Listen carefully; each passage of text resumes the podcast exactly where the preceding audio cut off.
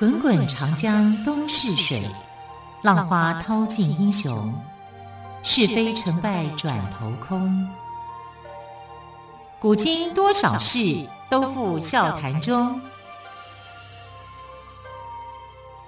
陪你说历史，汪培制作主持。欢迎朋友们收听今天的《陪你说历史》节目，我是汪培。好，在昨天的节目当中，朋友们还记不记得曾经提到昭公？当年拿自己的儿子来代替太子，而被愤怒的群众活活打死这件事情，这件事情呢，昭公隐瞒了很久，一直到时机成熟，他才跟大家说，是什么样的时机呢？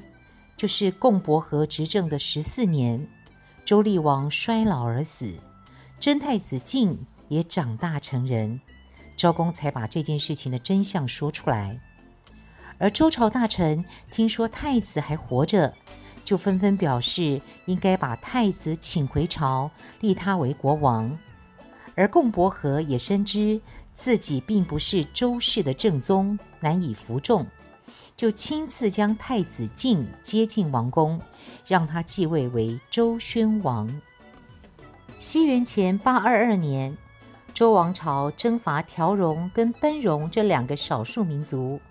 但都以失败告终。其中呢，西方六个师和成周八个师的军力都受到了极大的耗损。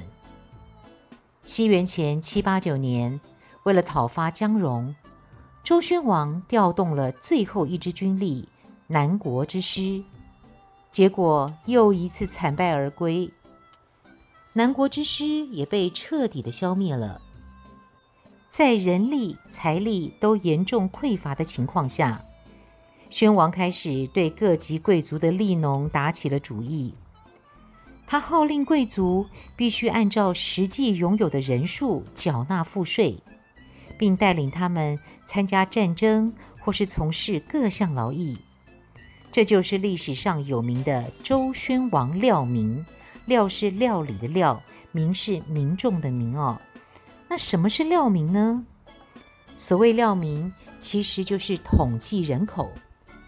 周宣王下令实行这项措施时，贵族大臣们强烈的反对。他们认为老百姓的数目是不能进行统计的。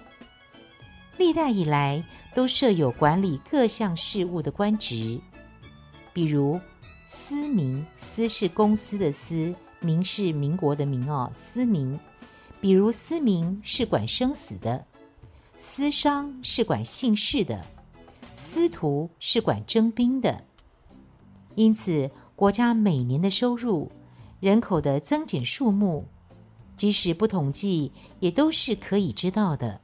国王的责任是让民众能好好的在田里工作，农闲时还能去打猎。何必大张旗鼓地统计人口呢？如果这样做，反而会泄露周王朝的人口和兵源情况等机密，也会暴露周天子理政不当之处。不过，宣王并没有因此而产生动摇，仍坚持要料民。这项政策实施之后，周王朝能所控制的人口数目增加了。兵源的问题也暂时得到了解决，所以周宣王是第一位统计人口的国君。但是周宣王他当国君的过程顺利吗？其实有人公然挑战他。在宣王的晚年，由于连年对外征战，周王朝的国力日趋衰落。各诸侯国也开始越来越不听使唤。西元前八一七年，鲁国国君武公前来镐京朝见宣王，随行的还有他的长子括和小儿子细。括是包括的括，细是游戏的细。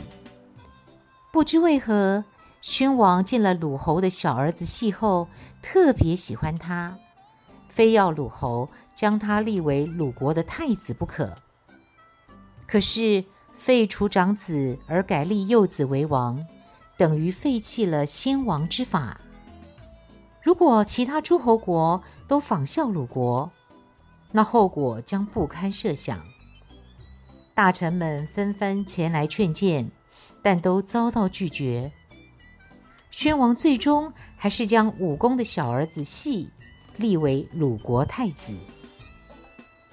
武公死后，系继位为鲁国国君。但没过几年，鲁武公的嫡亲长孙伯玉就以系的继位不服周朝礼法为由，发动政变。伯玉杀死系后，自立为王。宣王得知这件事，非常的气恼，竟敢公然挑战我的权威。于是他亲自带兵征伐鲁国，结果伯玉被杀，系的弟弟被立为鲁孝公。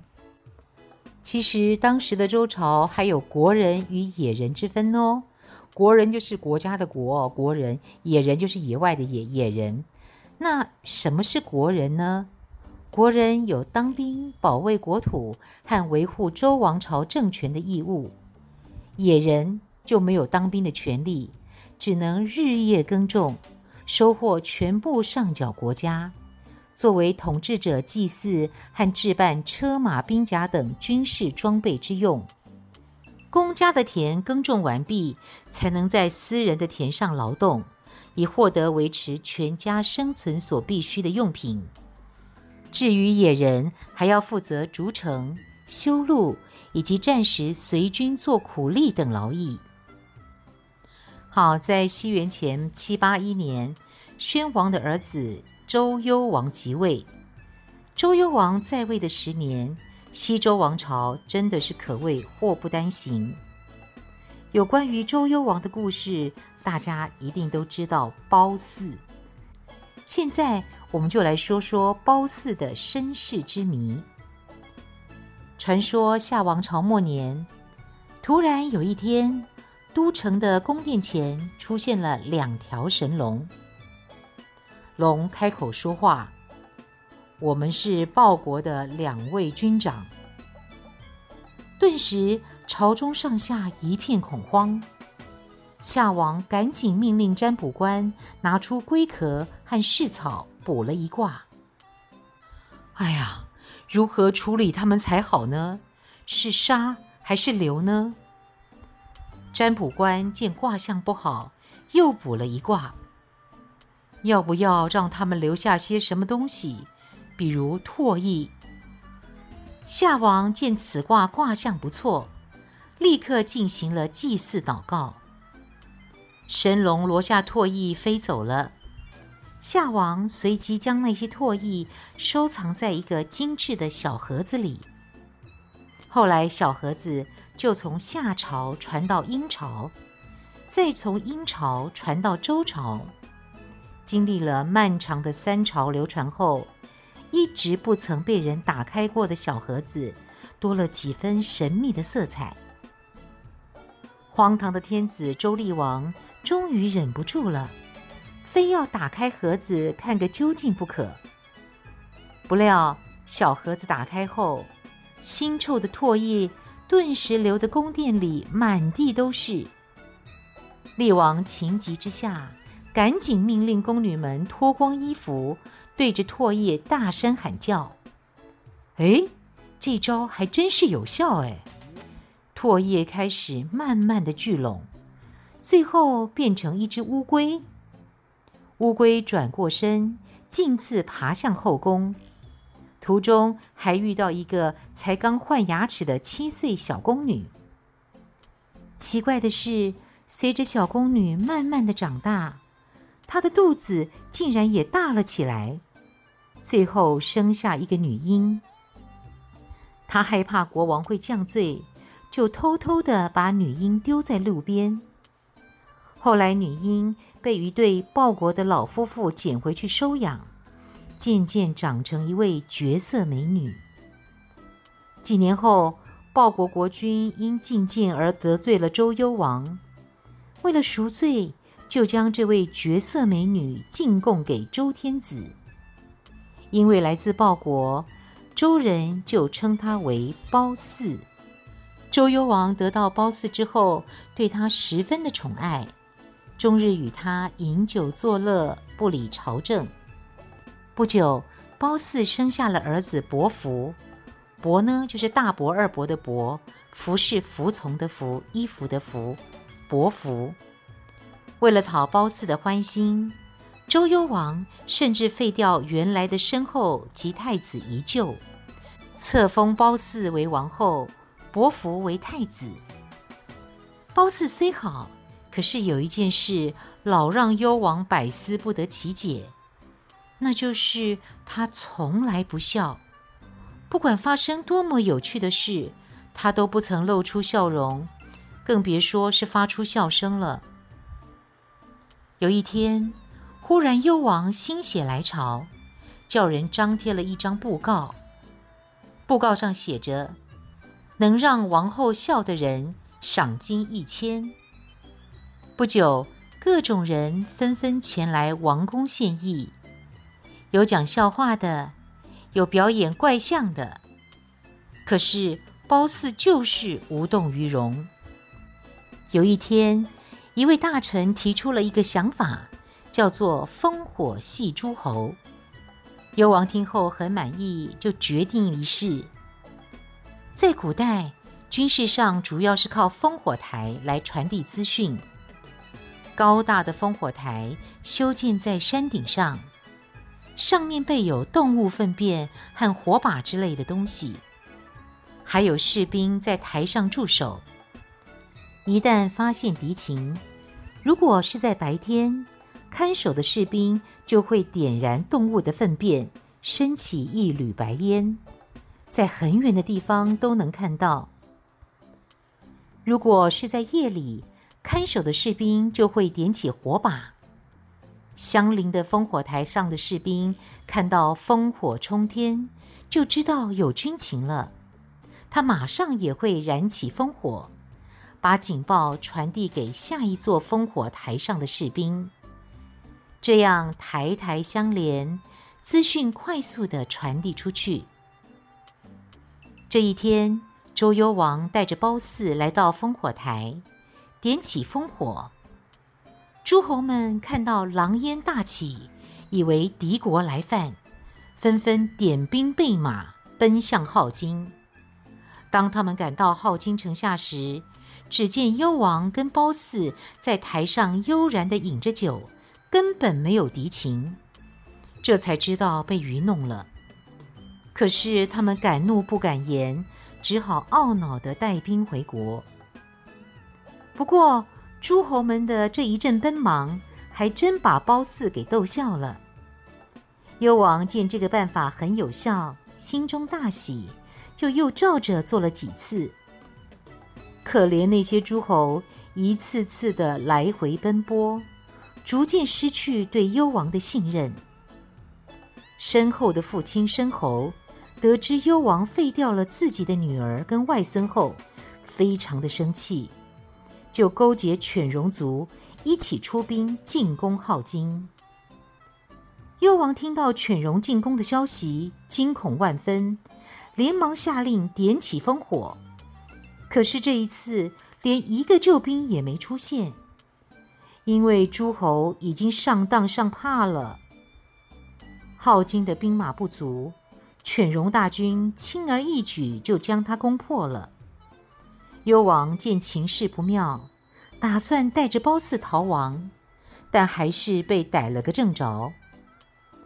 幽王被杀，褒姒被抢，诸侯这才知道犬戎是真的进攻镐京，于是急忙整顿人马前往救助。犬戎被打退后，诸侯就立了原来的太子宜臼为天子，史称周平王。平是平安的平。不料诸侯一走，犬戎又攻了过来，周朝西边的大片土地全都被他们给占去了。平王认为镐京保不住，就打定主意将国都迁移。因为迁移后的地方在东边。所以迁都后的周朝被称为东周。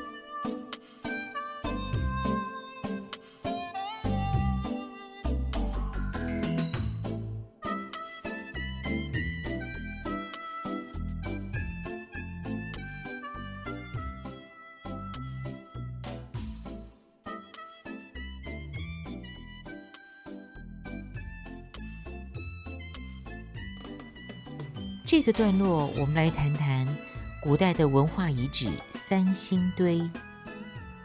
除了四川广汉城西不远，曾有三座突兀矗立在成都平原上的黄土堆，它们像是分布在一条直线上的三颗金星。三星堆因此而得名。与三星堆隔河相望的是。比周围高的弧形台地，月亮湾，啊，好美的名字哦！一九二九年的春天，一个傍晚，月亮湾的农民鄢道成跟他的三个兄弟在挖蓄水沟时，意外地发现了一处宝藏。消息不胫而走，古董商闻讯后蜂拥而至。一九三一年的春天，在广汉传教的英国教师董宜笃，从鄢道成手中拿到了几件玉器，随即送给华西大学博物馆的戴谦和教授。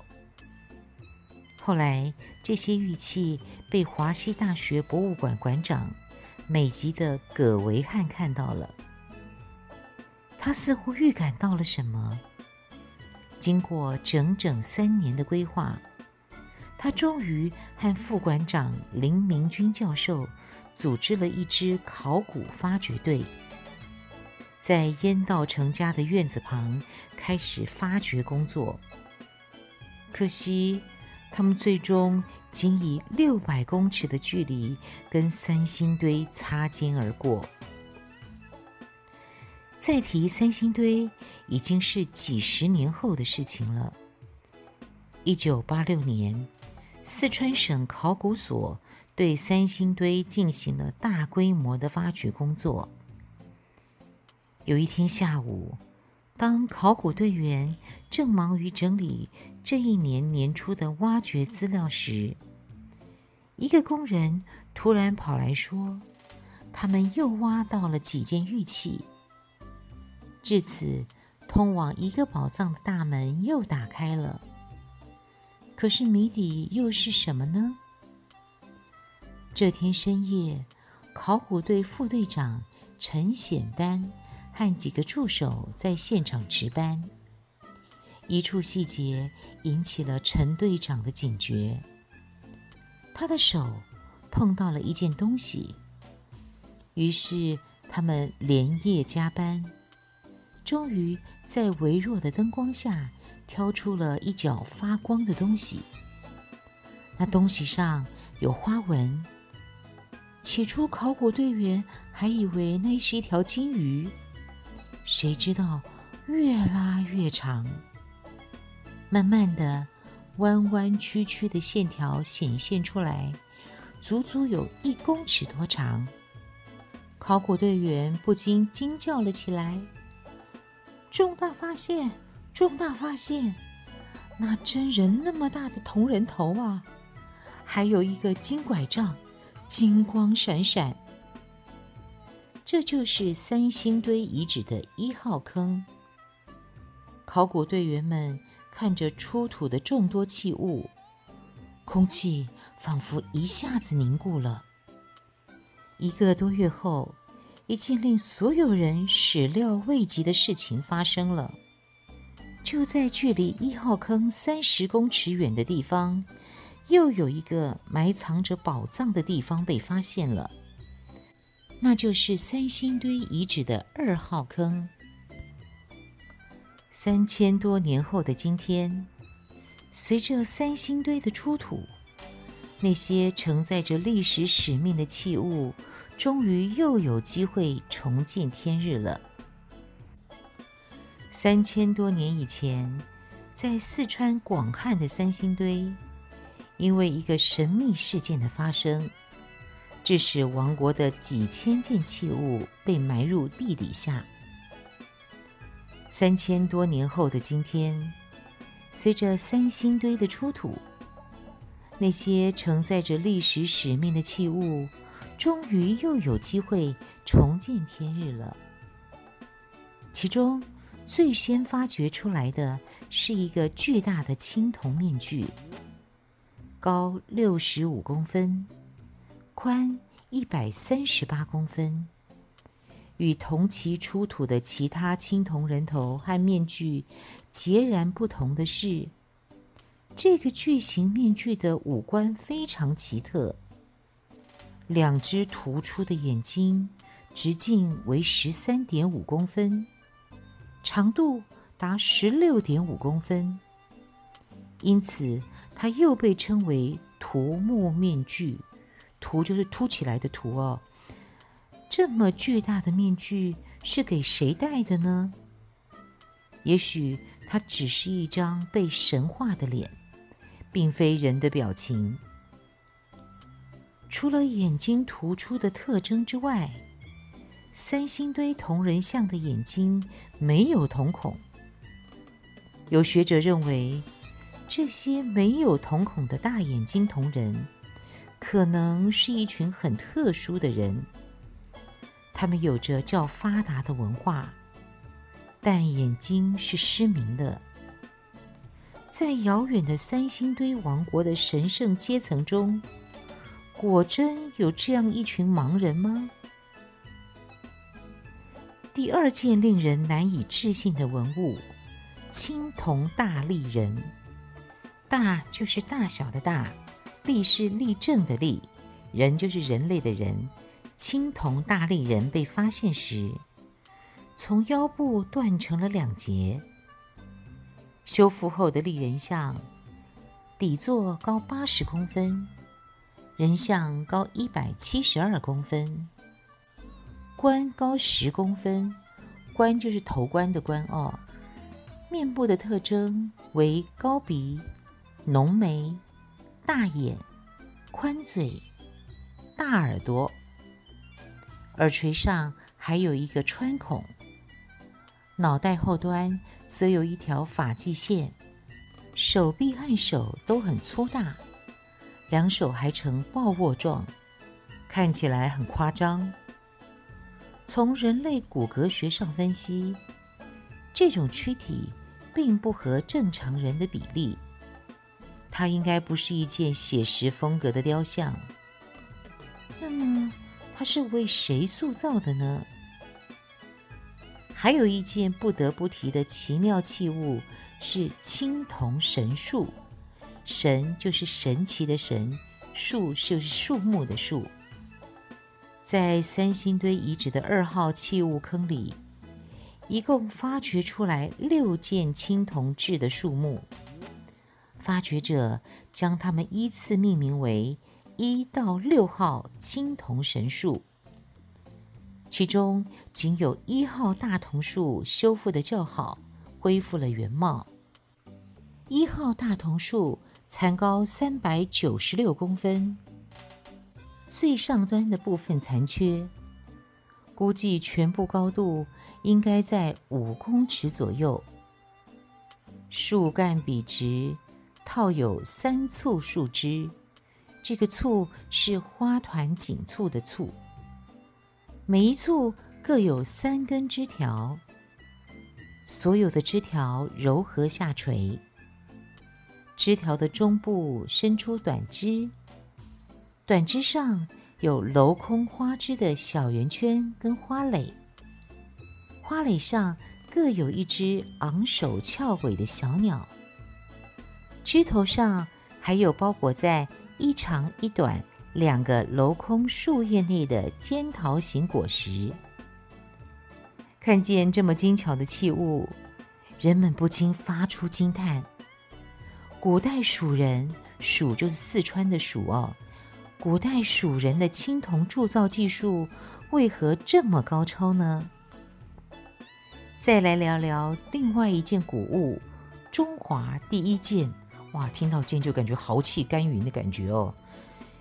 一九九零年，位于河南三不梭门峡的西周晚期虢国贵族墓地里，出土了一把玉金铜心柄铁剑，被称为中华第一剑。